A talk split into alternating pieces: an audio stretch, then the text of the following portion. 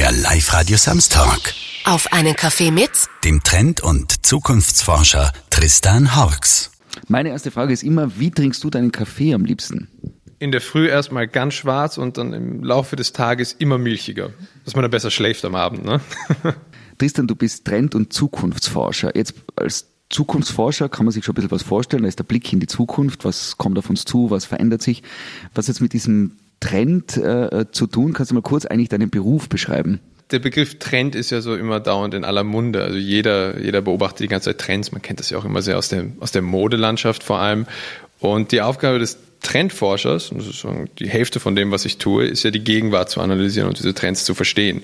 Und ich bemerke ganz oft, dass wir total viel Kategorienfehler da drin haben. Also ganz oft denken wir, so ein sehr kleiner Trend, das nennen wir dann Mikrotrend oder auch bekannt als Hype, die blasen wir immer als viel größer auf, als dass sie sind. Und meine Aufgabe ist es dann ganz oft einfach Erwartungen zu dämpfen und zu sagen, na so groß ist das jetzt auch nicht, wie man sich das vielleicht wünschen mag. Und es dann eben in verschiedene Kategorien aufzuteilen. Und sobald wir dann quasi die Gegenwart durch die Trends erkannt haben, dann kann man sich mal es leisten, in Richtung Zukunft zu schauen. Damit man das jetzt ein bisschen verstehen kann anhand eines Beispiels, was ist zum Beispiel jetzt gerade der Trend, der ähm, sozusagen in uns was ändert oder in der Gesellschaft was ändert oder beim ähm, Kaufverhalten was verändert oder in der Mobilität. Was ist gerade sowas, dass man das ein bisschen nachvollziehen kann, was an, an was das sozusagen festgehalten wird? Kann ein sehr gutes Beispiel aus der Vergangenheit geben, das total schön zeigt, wie diese überschätzten Erwartungen und diese Medienschwurbeleien rund um diese Trendthemen einen dann total mitreißen und man denkt, oh, das wird jetzt die Welt übernehmen. Das war nämlich, daran erinnern sich sicherlich noch ein paar Pokémon Go. Ich bin damals dann nur durch die Medien rumgelaufen und habe gesagt, nein, das ist kein Megatrend, das wird nicht die Welt dominieren. Damals haben alle, wenn man sich emotional mal darauf hin zurückversetzt, sind alle davon ausgegangen, das ist jetzt quasi das Ende. Jetzt werden alle nur noch mehr Pokémon Go und äh, Crazy Revolution, der nächste Megatrend. Es war dann einem halben Jahr was völlig vorbei oder nicht völlig. Es gibt natürlich noch ein paar, die das immer spielen, aber grundsätzlich war das so ein perfektes Fallbeispiel dafür, was eigentlich die Aufgabe eines Trendforschers in diesem Falle ist. Und das ist eigentlich Leuten den, den Optimismus und den Spaß an diesen Entwicklungen so ein bisschen zu nehmen und ein bisschen zu dämpfen. Und, und was wäre jetzt zum Beispiel ein Beispiel, wo sich ein Trend voll festgesetzt hat, also der zum Beispiel voll eingeschlagen ist? Also ein gutes Beispiel, das ich, glaube ich, wirklich gerade in der Mobilitätsfrage ist auch ein Thema, mit dem ich mich viel auseinandersetze, durchsetzt ist. Und jetzt ist eben die Frage immer der Trendebene. Ich würde eben sagen, zum Beispiel das Sharing-Modell. Das ist zum Beispiel, das ist ein fester Trend. Da kann man sagen, das wird sich in der Mobilität der Zukunft weiterhin entwickeln, aber wird ein ziemlich fixer Bestandteil des Mobilitätsmixes von morgen. Also das ist eben ein, ob das dann eben äh, das Carsharing von BMW oder von Mercedes oder was auch immer ist, das ist dann eher unerheblich, aber das ist ein fester Trend, auf den können wir setzen zum Beispiel. Jetzt als Trend- und Zukunftsforscher, wo der Blick in die Zukunft äh, hauptberufliches Thema ist, dann kommt plötzlich dieser Coronavirus und alles wird über Bord geworfen. Können wir das kurz anschneiden? Was hat denn Corona mit deiner Arbeit gemacht? Also Corona hat in erster Linie mal auch meine Arbeit völlig lahmgelegt, weil mm, meine Hauptaufgabe ist, das hat man immer scherzhaft im Institut gesagt, ich bin so ein bisschen ein Wanderprediger. Also meine Aufgabe ist es eben rumzulaufen und Leute mit Trends und Zukunft zu bekehren, wenn man das so überspitzt sagen kann. Das heißt immer viele Veranstaltungen, viele Businessveranstaltungen, Kongresse und sowas. Und das ist so eigentlich, dass man immer im Frühling und im Herbst eine Saison hat. Das sind immer so zwei Monate lang, da wird durchgehend gereist und Vorträge in Hallen gehalten. Und jetzt wissen wir, glaube ich, alle von Corona, das sind zwei Sachen, die nicht mehr stattfinden. Und somit sind eigentlich innerhalb von drei Tagen ist meine gesamte Herbst- und nächste Jahresplanung einfach zerbröselt. Also eine Absage nach der nächsten in der E-Mail äh, und so weiter. Und dann hat sich das aber äh, sehr schön wie hoffentlich auch bei manch anderen gewandelt. Dann bin ich auf einmal nicht mehr im Flieger festgesteckt, sondern im Homeoffice. Und dann schlug auf einmal die Stunde der Zukunftsforschung. Dann war auf einmal gefragt, die Zukunft war so weit außer Sicht, jetzt braucht man Experten für das Thema Zukunft. Und dann sind wir da eben eigentlich im Vergleich zu manch anderen eben nicht panikmachend rumgelaufen, sondern haben gesagt, okay, das sind die wahrscheinlichen Entwicklungen von Corona, auch eben das Licht auf die positiven versuchen zu werfen. Also auch, dass es, die Erfahrung zeigt nämlich, wenn man kein Ziel hat, dann fällt die Reise relativ schwer. Und in diesen Anfangszeiten von Corona, da haben, dachten wir kurz, die Welt geht richtig unter. Und da war es, glaube ich, schon auch hilfreich, ein bisschen Perspektive zu bieten. Und das war dann eigentlich das, was ich hauptsächlich gemacht habe. Natürlich auch in Kurzarbeit, auch alles unbezahlt, zwölf Stunden Tage durchgehend. Aber das war egal, weil da gab es dann eine, gab es quasi eine gesellschaftliche Aufgabe auch mal für diesen Beruf. Wenn man jetzt ähm, im Blick auf Corona und Blick auf Trends und die Zukunft richtet, was sind denn so Dinge, die, die ihr auf eurem Institut sozusagen schon mit relativ hoher Wahrscheinlichkeit äh, sagen könnt? Gibt es da irgendwas? Kann man da was aufhängen? Es ist natürlich, also gibt natürlich sehr, sehr viele verschiedene Themenbereiche, die wir behandeln. Wir haben ja Experten zu fast jedem, jedem Feld, sei es Mobilität oder Bildung oder Unternehmensführung und so weiter. Ich glaube, eine Sache, die sich, die sich jetzt durchgesetzt hat, auf die man wirklich setzen kann, ist, ich sag's mal vorsichtig, die Digitalisierung der Arbeit hat jetzt wirklich eingetreten. Und das meine ich jetzt auch in einem kulturellen Sinne. Erfahren haben das jetzt wahrscheinlich alle an der ganzen Homeoffice-Dynamik, die jetzt stattgefunden ist. Das war ja etwas, das wurde ja schon sehr, sehr lange gefordert und hat einfach nie funktioniert, weil natürlich die ganzen Arbeitgeberstrukturen und so weiter so gebaut waren, dass das nicht funktioniert. Und dann brauchte es eben so etwas wie eine, eine Pandemie, die uns jetzt endlich ins 21. Jahrhundert beschleunigt. Und abzusehen ist jetzt einfach, dass das jetzt ein fixer Bestandteil des Arbeitsmixes von morgen wird. Soll aber nicht heißen, dass das Homeoffice die Lösung für alle Probleme ist. Ja, also äh, das ist auch, glaube ich, immer wieder, das ist immer wieder beim Erwartungsdämpfen. Ne? Ähm, es wird so sein, dass das Homeoffice für gewisse Tätigkeiten sehr sinnvoll ist und dann dadurch der, das Büro ein kreativerer auch sozialerer Raum wird, statt eben nur, ich setze mich ins Büro, bin abgesperrt quasi, bin irgendwie so gefangen im Büro und will eigentlich also ja, alleine in Ruhe arbeiten und werde dann dauernd von irgendeinem Kollegen genervt. Also da differenziert sich das, aber wir können mit sehr, sehr hoher Wahrscheinlichkeit sagen, dass das Homeoffice jetzt fixer Bestandteil des Arbeitslebens wird und das aber auch sozusagen in den bürokratischen Institutionen und Strukturen auch quasi Platz finden wird. Da gibt es ja, glaube ich, mittlerweile Studien, wo es heißt, dass im Homeoffice äh, Chefs und Chefinnen haben da oft das Bedenken, dass sozusagen da wird nur die Hälfte gearbeitet. Aber was die Produktivität betrifft, ist ja Homeoffice eigentlich, glaube ich, eine Win-Win-Situation, also für Arbeitnehmer und Arbeitgeber, oder? Also es ist Win-Win auf ziemlich vielen Ebenen. Ich kannte bereits bevor Corona diese Produktivitätsstudien, die gab es nämlich auch schon davor. Nur damals war es viel einfacher, quasi es einfach unter den Teppich zu kehren ähm, weil die Formel ja damals noch immer lautete, Anwesenheit ist gleich Produktivität. Ja, das ist ja noch ein, ein Konzept aus dem industriellen Zeitalter. Der Großteil von uns arbeitet nicht mehr in Fabriken, aber ganz oft wird eben noch äh, so gedacht. Und das hat eigentlich zur Konsequenz gehabt, dass dieser Wandel erzwungen wurde und dass auf einmal quasi die Arbeitgeber so einen Vertrauensvorschuss machen mussten. Ja, weil es, ich hatte das Gefühl, es hat immer am Vertrauen gemangelt. Irgendwann gesagt, oh, das ist im Homeoffice. Homeoffice ist glorifizierte Freizeit eigentlich. Und dem wussten wir schon vor Corona ist nicht so und jetzt haben es auch alle erfahren und das ist gut. Und die Konsequenzen davon sind eigentlich sehr gut und sehr schön, muss man eigentlich sagen, weil was passieren wird, ist einerseits bei vielen Leuten gab es schon so eine Vermengung von Arbeit und Privatleben und das wird jetzt endlich akzeptiert. Das ist jetzt dann äh, auch eine Sache, die man, die man quasi eingestehen kann und man muss dann nicht diese rigorose Trennung treffen, wenn man es nicht will. Und andererseits werden auch die Pendlungszeit, also die Pendelwege reduziert werden. Und ich glaube, das ist eine Sache, die hat dann wieder ja Effekte auf die Mobilität, wie die Autobahn ausschaut, wie der Verkehr ausschaut und gleichzeitig auch einfach, glaube ich, auf das Lebensgefühl der Leute. Also Arbeit und Leben wird sich mehr vermischen. Dieses versuchen, ewig hart zu trennen das wird nicht mehr gehen. Und ich glaube, diese Realität, mit dieser Realität dort hilft das Homeoffice einfach auch, um das zu integrieren. Wenn wir ähm, jetzt sozusagen den Blick in die Vergangenheit legen, jetzt bist du Zukunftsforscher und dann ist natürlich immer die spannende Frage im Rückblick, was ist gut gelaufen und was zum Beispiel nicht so. Also bei der Trend- und Zukunftsforschung hat man ja immer dann mit der Zukunft auch die Bestätigung seiner Arbeit. Äh, wie geht's einem da? Ja, das ist die Frage, weil man kann natürlich immer sagen, nein, nein, meine Prognose ist nur noch nicht eingetreten. Ja, man kann ja auf Zeit spielen. Die Zukunft ist ja ziemlich, ziemlich groß und ziemlich weit. Grundsätzlich trifft man ja, also die Leute, die Prognosen treffen, die sagen, an dem Tag wird genau das und das passieren, die sind nicht im Business der systemischen Trend- und Zukunftsforschung, die sind im Business des Prophetentums. Das funktioniert immer eine kurze Zeit sehr gut, bis es dann nicht eintritt.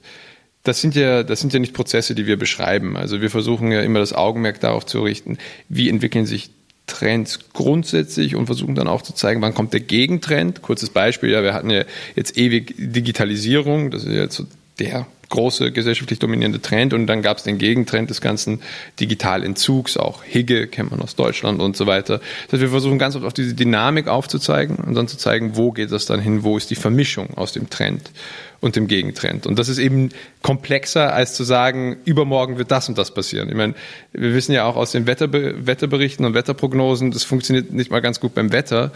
Äh, insofern ist es ratsam, auch vielleicht für denjenigen, der in diesem Beruf anfangen will, nicht am Anfang total wilde Prognosen auf genaue Zeitpunkte festzusetzen, weil wie Corona gezeigt hat, da können Prozesse passieren, die das Ganze beschleunigen oder verlangsamen. Das, das ist eben Teil des Businesses. Gibt es irgendwas, wo du. Wo ich mich mal richtig geirrt habe.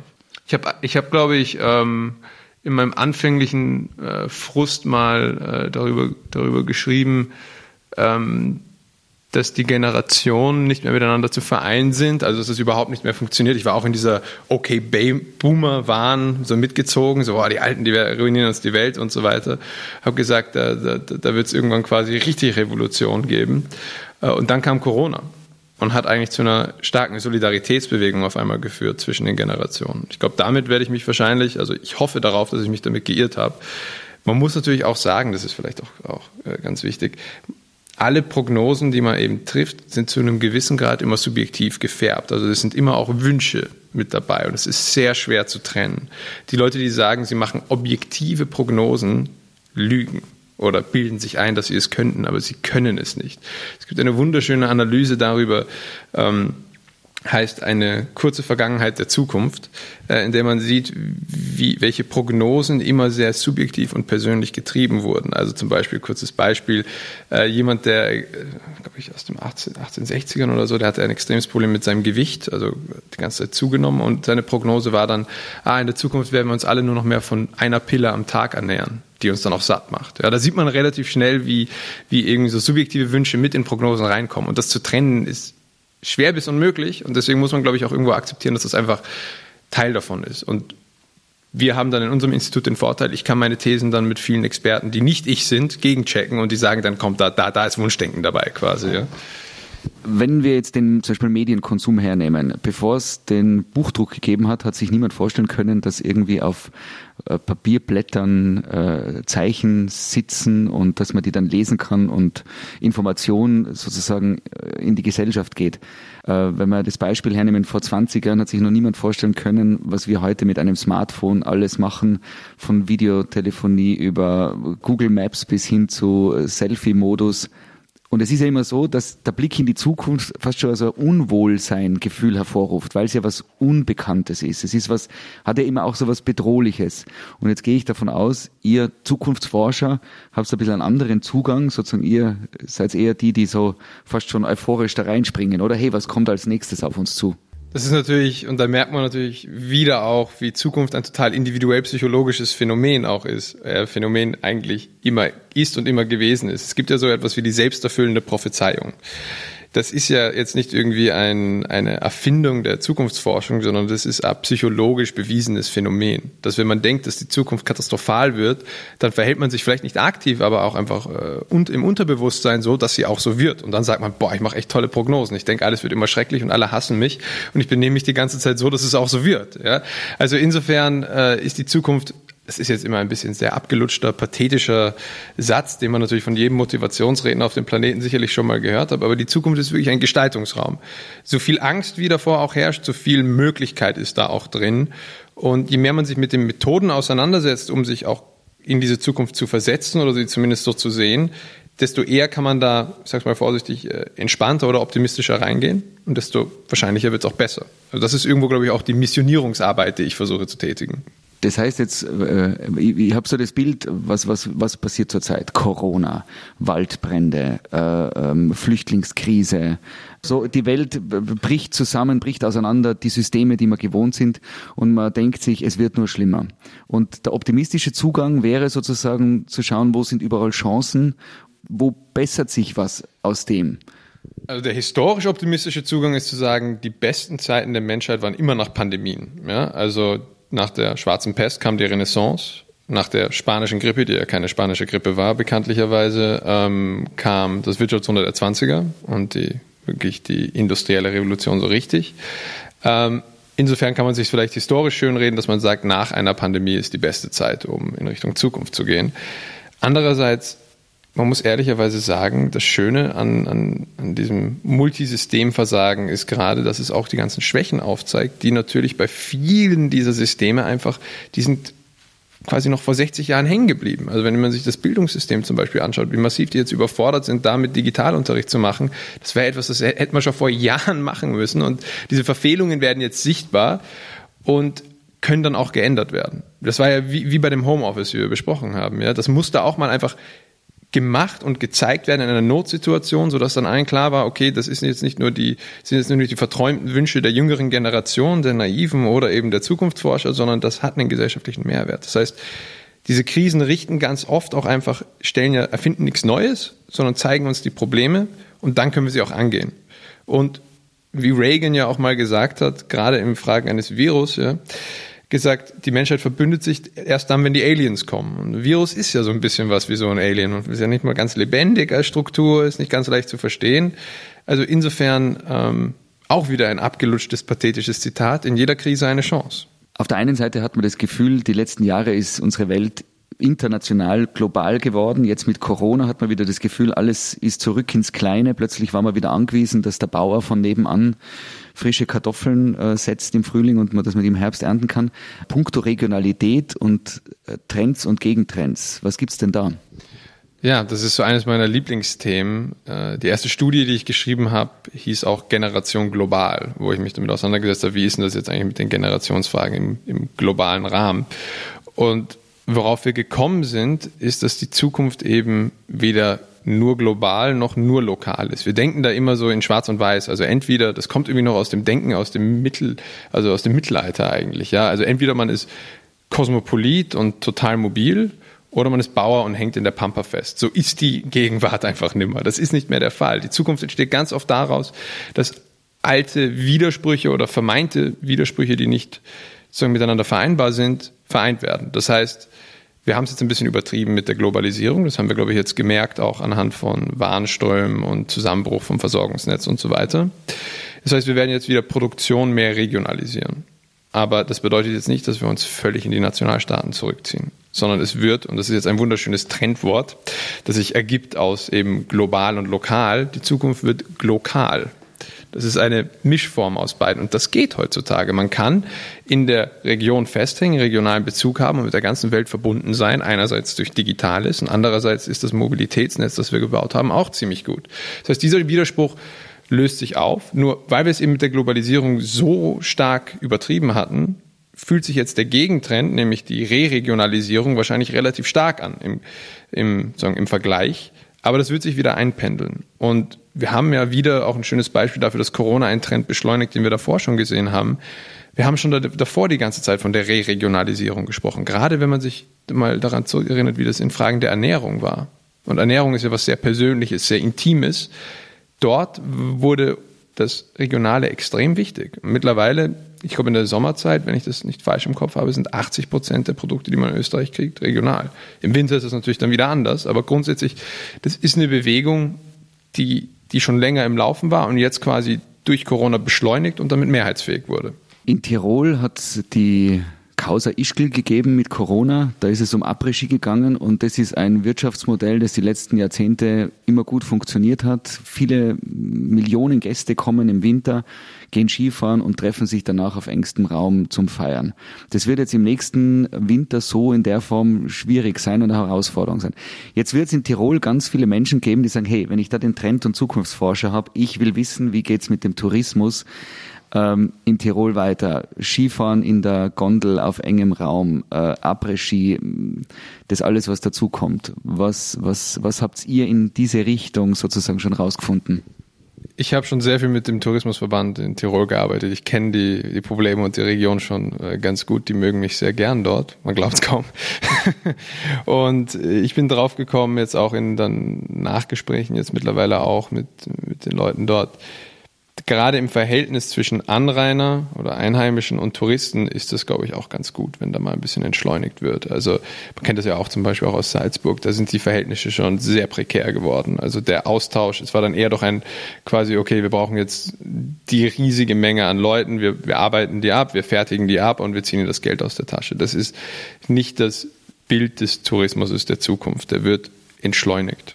Und das wissen wir ja auch in Fragen der Ökologie und so weiter. Das ganze Reiseverhalten vor Corona, das kann man so nicht eins zu eins wieder zurückbringen. Und das ist, glaube ich, auch ganz gut so. Also man kann ja noch immer viel, viel reisen, nur die Taktung wird jetzt anders. Man macht eben nicht, es wird weniger wahrscheinlich, dass Leute Tagestouristen sind oder für nur ein Wochenende kommen, sondern dann nehmen sie sich halt neun Tage mal Zeit zum Beispiel. Und ich glaube, das wird auch eben der Beziehung zwischen ähm, Anrainer und Tourist helfen. Die können sich dann auch mal austauschen. Man will ja eigentlich auch Region und Natur und Kultur erkennen und nicht einfach nur in ja, quasi obszöne Formen davon reinrutschen. Da gibt's auch ein paar. Ich finde eben zum Beispiel diese Après-Ski-Partys zu einem gewissen Grad finde ich schon so ein bisschen obszön eigentlich. Das ist ja wirklich, komm, wir füllen die ab und ziehen ihnen all das Geld aus der Tasche.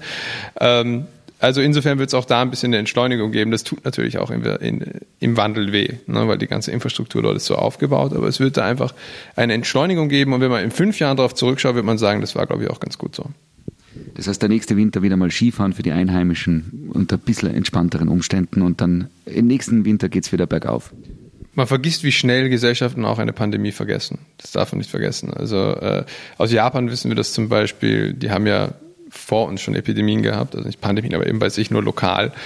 Und da haben dann alle Masken getragen, ist ja auch ein Volk, das es sehr gut hinkriegt. Und ein Jahr später waren schon wieder die U-Bahn-Quetscher da, falls man die kennt. Also die Leute, die Menschen in die U-Bahn reinquetschen. Ja, also da war dieses ganze, oh, soziale Distanzierung und so, das ist dann relativ schnell vergessen, weil es gibt ja einen Punkt, an dem wir es überstanden haben und das ist die Impfung. Also insofern ist, glaube ich, die Mission viel eher, dass wenn im nächsten Winter werden wir wahrscheinlich zum Großteil alle geimpft sein, dass man dann nicht wieder in genau dieselben Muster nochmal wieder reinfällt. Das wird, glaube ich, eher schwer sein. Ja, also die, die es bis jetzt dahin überlebt haben, dann sagen, okay, und jetzt brauchen wir so viele Touristen, wie es nur geht, und da müssen wir so viel äh, saufen und die ausnehmen, so sehr es nur geht. Ich glaube, das wäre eben der falsche Schluss. Die Welt nach Corona ist nicht die Welt vor Corona auf Speed, sondern das ist eine grundsätzlich veränderte, entschleunigtere und bessere Welt. Äh, kennst du den Film Zurück in die Zukunft? Ja, klar, ich bin ja damit aufgewachsen. Ich habe mit der Muttermilch getrunken, den Film. also die, die, diese Vorstellung, sozusagen in der Zeit zu reisen, wäre natürlich schon irgendwie ganz interessant, oder? Dann gibt's meinen Job nicht. Wäre auch blöd, ne? Dann, dann gäbe es den Sinn dieses Berufes nicht mehr. Also ich werde mich, werde mich stark der Lobby gegen Zeitreise anschließen. Nein, in Realität würde ich, gibt es zwei Sachen, die ich sehr cool finde aus so einem alten, natürlich auch so Sci-Fi getriebenen Bild. Und das ist einerseits das Weltall, das ist natürlich die, das absolut Geiste für einen Trend- und Zukunftsforscher oder für mich zumindest. Und natürlich Zeitreisen sind beides Sachen, die man sich natürlich sehr gerne in der eigenen Zeit wünschen würde. Nur die Sache ist auch aufgrund meines Alters. Ich bin quasi zu spät geboren, um die Welt noch zu erkunden. Die ist großteils erkundet worden, außer vielleicht ähm, das tiefe Meer. Und ich bin aber wahrscheinlich zu jung, um das Weltall zu erkunden. Ich bin genau in dieser Zwischen, in dieser Zwischengeneration. Also vielleicht, vielleicht haben wir Glück und es gibt dann doch noch die Zeitreise für mich. Wenn, wenn du jetzt so den Blick in die, äh, aus dem Bauch heraus, den Blick in die Zukunft, wir, wir, du darfst da Jahreszahl aussuchen, also 20 Jahre oder 50 Jahre, so einen, einen optimistischen Blick, wie unser Leben ausschauen wird. Und im, mit dem Beisatz, und wir werden es uns nicht vorstellen können. Okay, nehmen wir mal 2040, ich glaube, das ist eine gute Zahl, das ist 20 Jahre von jetzt, da wird dann die jetzt geborene Generation, die Generation Corona oder auch bekannt als Coronials, die werden dann genau in, in dem Alter so der 20er sein, das wird super. Ich glaube, für die wird so etwas wie eine Form des bedingungslosen Grundeinkommens existieren. Also wir produzieren so dermaßen viel Wohlstand mit den Technologien mittlerweile, ähm, wir wissen natürlich auch, die Computer haben ja dazu geführt, dass man viel weniger Arbeit reinstecken muss für viel mehr Output. Und wir arbeiten aber noch immer in der Logik, wir sind noch immer in Fabriken. Das wird sich auf jeden Fall verändern. Das heißt, man wird wahrscheinlich weniger arbeiten, dafür dann intensiver und mit mehr Sinn. Und es wird so etwas wie das Grundeinkommen geben, weil einfach genug Wohlstand einfach da ist. Man muss nur sagen, das bedingungslose Grundeinkommen ist so ein Begriff, der ist total vorbelastet mittlerweile so politisch schon auch von ein paar Lobbys, glaube ich, so ein bisschen durch die Wurst gezogen worden. Und da gab es ein wunderbares Beispiel. In Amerika kann man sich ja vorstellen, die sagen, wenn sie bedingungsloses Grundeinkommen hören, sagen die sofort, das ist Kommunismus quasi. Und da hat man dann eine Umfrage gemacht, okay, das mit dem, in dem Begriff funktioniert es nicht, aber wie wäre es mit ein paar Freiheitsdividenden? Also man hat dasselbe Prinzip genommen, man hat es nur umbenannt auf Freiheitsdividenden und dann hatte man irgendwie eine 86-prozentige Zustimmung auch bei Republikanern. Ja? Also da sieht man schon, wie das Framing der Sache das Wichtige ist. Das wird auf jeden Fall auf der, in der einen oder anderen Form kommen, davon bin ich überzeugt. Und wie schaut es aus mit zum Beispiel mit der Arbeitszeit? Also ich glaube, vor allem die jüngeren Generationen lassen sich das nicht mehr gefallen. Also die lassen sich jetzt nicht mehr in diese quasi alten, starren Arbeitsschubladen. Ich arbeite für den Chef reindrängen. Ich, man weiß es ja schon von Umfragen, das Geld und der Aufstieg ist egal, es geht immer mehr um den Sinn. Und wenn sich das in die Wirtschaft und in die Arbeitswelt richtig durchsetzt, dann ist natürlich, wie viel ich genau in Minuten arbeite, nicht mehr so relevant. Also ich glaube, da wird es zu einer massiven Flexibilisierung kommen und eben die grundsätzliche Menge. Wir merken das ja jetzt schon mit den Arbeitslosigkeitszahlen und so weiter. Das ist ja ein, ein wunderbarer Fortschritt der Menschheit eigentlich. Es ist nicht mehr genug Arbeit für alle da. Das ist doch wunderbar. Da muss man halt die Menge, die jeder individuell arbeiten muss, reduzieren. Das wird auf jeden Fall kommen. Das soll aber nicht heißen, dass diejenigen, die etwas machen, das sie so geil finden, dass sie 60, 70 Stunden die Woche machen wollen, wie zum Beispiel ich, dass ich das nicht auch weiterhin machen kann. Also es wird einfach flexibler und fluider und das bedeutet dann jemand, der vielleicht nur 32 Stunden arbeiten will und dann äh, zwei Tage die Woche in einem, keine Ahnung, in einem Altersheim Leute betrauen will, dass er das auch machen kann. Ja, also da wird es einfach zu mehr Flexibilität und Entscheidungsfähigkeit kommen, weil wir so eine verdammt gute Welt geschaffen haben, in der es mittlerweile nicht mehr genug Arbeit für alle gibt. Das ist ja wunderbar. Aber mit dem Zusatz, aber es wäre genug Wohlstand für alle da. Absolut. Also das, das wissen wir ja schon seit eh und je, dass genug Wohlstand da ist. Also vor allem jetzt muss es natürlich immer klar trennen, aber bei uns hier im Westen, wenn man das so sagen darf, ist mehr als genug da. Das ist eine, eine die Schere zwischen Arm und Reich, ich weiß man, hört man ja immer, die geht immer weiter auseinander.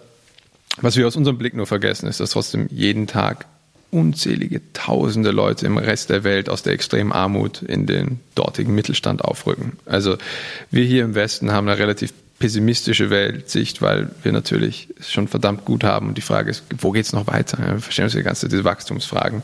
Wenn das in viele andere Regionen, die wissen noch, was, was noch alles Schönes auf sie zukommt, wenn sie quasi die, wenn sie den Fortschritt halten. Und ich glaube, das ist, das ist zu einem gewissen Grad auch das, was, was dazu führt, dass es auch so eine Zukunftsverdrossenheit in der Gesellschaft gibt. Es gibt ja bei uns eigentlich keine gemeinsame Zukunft, hinter der man sich vereinen kann und wo man dann sagen kann, okay, unsere Wege dorthin sind vielleicht verschieden, aber die Zukunft, die hätte man früher Utopie genannt. Man weiß natürlich, eine Utopie will man nie erreichen, weil das endet dann immer in der Dystopie. Die Gesellschaftsutopie, die gibt es gerade nicht. Und äh, ich glaube, das ist etwas, das wir uns hier im hochindividualisierten Westen nochmal vor Augen knüpfen müssen. Dass wir zusammen eine Zukunft entwickeln und dann können wir darüber streiten, wie wir hinkommen. Aber erstmal brauchen wir eine positive Zukunftssicht. Und momentan wirkt es eher so, als wäre die Aufgabe, die ganze Zeit den Klimawandel zu vermeiden und jetzt noch irgendwie den völligen Wirtschaftscrash zusätzlich zu vermeiden. Ja. Stimmt mich aber eigentlich sehr optimistisch momentan, weil die Klimakrise, wenn man die mit der Corona-Krise vergleicht, dann war das jetzt eine Generalprobe höchstens. Also das, die, die Klimakrise würde nochmal zu, also eine volle Klimakrise würde nochmal zu richtigen Problemen, richtigen, richtigen Problemen führen. Und ich glaube, wir als Gesellschaft haben jetzt erkannt, okay, Krisen sind nicht mehr abstrakt. Und wenn es wirklich um die Wurst geht, dann können wir relativ schnell handeln. Man hat ja gemerkt, dass all diese Forderungen, die ja auch bei Fridays for Future da waren, also weniger Reisen, ein bisschen entschleunigen, weniger Konsum und so weiter, die waren innerhalb von einer Woche möglich, als es auf einmal wirklich ernst wurde, als die Gefahr direkt vor der Tür stand. Und ich hoffe, das ist eine gesellschaftliche Erfahrung, aus der wir lernen können, weil das ist natürlich etwas, mit dem ich mich viel auseinandersetze. Die ferne Zukunft wirkt auf uns immer viel weniger bedrohlich, auch wenn sie viel bedrohlicher ist als die nahe Zukunft. Und ich hoffe, da, da lernen wir jetzt so einen neuen Umgang mit Zukunft auch, sodass wir, wenn wir jetzt die Stellschrauben stellen, sodass das mit dem Klimawandel in den Griff zu kriegen ist, die wir übrigens, glaube ich, schon gestellt haben mittlerweile. Also ich bin da schwer von überzeugt, dass die Ökologierevolution jetzt eigentlich gewonnen ist. Also gewonnen. Man muss natürlich schon noch kämpfen, aber ich glaube, das ist durch. Wir werden die Klimakrise vermeiden. Ähm, dass es aber da auch groß damit zusammenhängt, wie gehen wir mit der fernen und wie gehen wir mit der nahen Zukunft um. Und das haben wir jetzt, glaube ich, auch ein bisschen gelernt und uns vielleicht auch ein bisschen dabei erwischt, wie wir, wie wir gemerkt haben, wie panisch wir auf die kurze, kurze Zukunft waren und wir vielleicht jetzt wirklich daraus lernen könnten, dass wir die ferne Apokalypse vermeiden, indem wir jetzt schon was tun ich fasse das nochmal kurz zusammen. Wir stecken in zwei großen Krisen, Corona-Krise und die Klimakrise. Da gibt's ähm, von beiden Seiten immer sehr unterschiedliche äh, Szenarien, in welche Richtung das wirklich geht. Und äh, das sozusagen Skurrile ist, dass die Klimakrise durch die Corona-Krise innerhalb von wenigen Tagen sozusagen ein ganz anderes Bild bekommen hat. In Innsbruck war es unvorstellbar, dass der Flughafen stillsteht. Mhm. Noch vor wenigen Monaten. Und was ist passiert? Mittlerweile landen wieder Flieger, aber äh, sehr wenige, äh, noch, noch viel weniger. Können wir da nur kurz sozusagen nochmal hinblicken? Müssen wir Angst haben vor dieser zum Beispiel, Klima, wenn Corona jetzt vorbei ist, dass die Klimakrise uns dann wieder einfängt und dann kommt wieder das nächste Horrorszenario? Also bis zur Klimakrise hin, die soll ja so 2050, soll ja die große Gefahr quasi lauern, da werden uns noch ein paar andere Krisen begleiten. Das heißt, es ist jetzt nicht der Modus, dann zu denken, es kommt jetzt nie wieder eine Krise, sondern wie machen wir uns resilient? Also wie machen wir uns nicht so krisenanfällig? Und was, glaube ich, schon eine sehr wichtige Erfahrung war, jetzt gerade durch Corona, war, wir haben das Ding am Anfang in den Griff gekriegt mit sozialer Intelligenz. Also einfach mit Verhaltensveränderung, mit Solidarität, mit Empathie und nicht mit irgendeiner technologischen Erlösung. Die kommt später, die kommt im nächsten Jahr wahrscheinlich, die Impfung. Ja? Aber wir haben gemerkt, wie viel doch eigentlich möglich ist, wenn man eben zusammenhält als Gesellschaft und kollektiv Verhalten verändert. Und das ist, glaube ich, eine Erfahrung, die wird uns schon auch noch länger prägen. Ja? Also, weil irgendwann notfalls, wenn sich nichts ändert, dann gehen nochmal die Jungen auf die Straße und sagen, das war alles möglich, als Corona da war. Warum verdammt nochmal ist es jetzt nicht möglich? Also insofern ist da auch argumentativ, ist jetzt leichter da auch Veränderungen durchzubringen. Und ich glaube auch gerade in den ganzen Fragen des Konsums, diese Entschleunigung, die stattgefunden hat, die ja fast bei allen gleichzeitig stattgefunden hat, das war eine kathartische, also eine wichtig augenöffnende Erfahrung, weil wir alle gleichzeitig da drin waren. Das Problem ist ja normalerweise, wenn man sich jetzt irgendwie ein bisschen aus der Konsumswelt entziehen will, dass man das Gefühl hat, dann überholen alle anderen. Ja, weil man selber drückt auf die Pause beim Hamsterrad, aber die anderen laufen noch alle, alle weiter. Und diese gemeinsame Erfahrung, auch dann das, worauf man verzichtet, gar nicht so sehr zu vermissen, wie man vielleicht dachte. Ich glaube, das hat schon bei vielen Leuten etwas getan. Also ich, ich spreche dann immer davon, ähm, das ist die Beschleunigung der Entschleunigung. Ja, also es sind ja alles so Entschleunigungsbewegungen, digitale Entschleunigung, Konsumsentschleunigung, auch Reisebeschleunigung. Das waren alles so kleine Bewegungen, die es schon vor Corona gab. Jetzt haben das ganz viele erlebt und erfahrungsgemäß ist es so, wenn man etwas erlebt und einen Vorteil daran sieht, dann macht man es vielleicht nochmal. Du hast in deiner bisherigen Karriere unglaublich interessante Persönlichkeiten kennenlernen können. Gibt es irgendeine Persönlichkeit, wo du sagst, also diesen Menschen getroffen zu haben, das war wirklich so ein, da hast du das mitbekommen, wow, der, der hat dich irgendwie geprägt? Also vor nicht allzu langer Zeit, also vor einem Jahr oder so, war ich, hatte ich das Glück, ähm, vor äh, dem ehemaligen Bundespräsidenten Heinz Fischer einen Vortrag zu halten. Und der hat im Vorgespräch, habe ich mich natürlich, man denkt, okay, das ist der für Präsident. Ähm, ich bin aufgewachsen, als der quasi überall im Fernsehen war. Und der hatte so eine unglaublich coole, lockere Art, hat mir auch das Wort Bovidel-Daschal beigebracht. Also so richtig, richtig einfach, äh, wie soll man sagen, ein cooler Ösi, der einfach total angenehm im Umgang war. Äh, das war für mich eine total tolle, prägende Erfahrung. Und die andere äh, Person, die mich jetzt sehr geprägt hat, gerade in meinem Denken in Bezug auf Ökologie, war Richard David Brecht. Also ich treffe mich, wenn ich Glück habe, einmal im Jahr mit ihm in Düsseldorf und wir quatschen und zeichnen eben den Podcast auf. Und wir waren in dieser Ökologiedebatte, das war genau als Fridays for Future noch stark unterwegs war und ich war da gerade auf ein bisschen so einem Technologietrip, also habe gesagt, ey, das kriegen wir doch, wird doch irgendwie gehen, dass wir das technologisch hinkriegen. Und er hat dann einfach irgendwann, nachdem ich, ich so drei Minuten lang ab, abreagiert hatte darüber, hat er irgendwann gesagt, warum nicht beides? Also einerseits Verhaltensveränderung und gleichzeitig technologischer Fortschritt. Und da bin ich irgendwie das ist jetzt irgendwie so total meine Prägung in diesem Bezug. Es geht doch beides. Ja? Also ich habe es ja vorhin auch gesagt, die Zukunft entsteht auch immer daraus, vermeintliche Widersprüche aufzulösen. Und auch da war es wieder so. Es ist nicht das eine oder das andere, es ist das sowohl als auch. Das waren so zwei, zwei prägende Erfahrungen, an die ich mich jetzt kurz erinnern kann. Ähm, und noch zum Schluss äh, die Frage an den Zukunftsforscher. Was wünschst du dir für die Zukunft? Boah, ah, das ist schwer. ähm, oder äh, wie gesagt hast, die Fee kommt vorbei und du hast einen Wunsch für die Zukunft frei und musst die spontan aus dem Bauch heraus festlegen. Das ist die schwierigste Frage, die mir jemals gestellt wurde. ähm, die Fee kommt vorbei und ich kann mir eine Sache wünschen. Ganz ehrlich, momentan, dass irgend so etwas passiert wie in, in dem Buch vom Ellsberg Blackout, da bricht ja irgendwie die Welt zusammen, weil der, weil der Strom ausfällt. Ich hätte das ganz gerne mit allen Social Media Plattformen für drei Tage. Facebook, Instagram, WhatsApp, alles drei. Alles down for three days. Also nicht jetzt im Sinne von, hier geht die Apokalypse los mit der Strom geht aus, sondern die ganzen sozialen Medienplattformen sind einfach drei Tage lang gone, nicht erreichbar, Shutdown. Ich glaube, das hätte auch einen ähnlich kathartischen Effekt wie der Lockdown. Und dann einmal schauen, wie, wie man sich dann wieder in die Augen schaut. In diesen drei Tagen muss man sich zumindest mal in die Augen schauen. Das ist ja schon mal ein Anfang. Tristan, vielen Dank für den Einblick in dein Leben und deine Arbeit. Es hat mich sehr gefreut, dass der Blick mit dir in die Zukunft so unglaublich optimistisch und freudig ähm, ausschaut. Das tut wirklich gut mit einem Trend- und Zukunftsforscher in Zeiten wie diesen so viele schöne Ausblicke zu haben, dass es doch besser wird. Vielen Dank für das Gespräch und alles Gute. Ich sage vielen Dank und gute Zukunft. Das war Auf einen Kaffee mit dem Trend- und Zukunftsforscher Tristan Horks. der Live-Radio Samstag mit Sebastian Possart. Weitere Podcast-Folgen hier auf www.liveradio.tirol.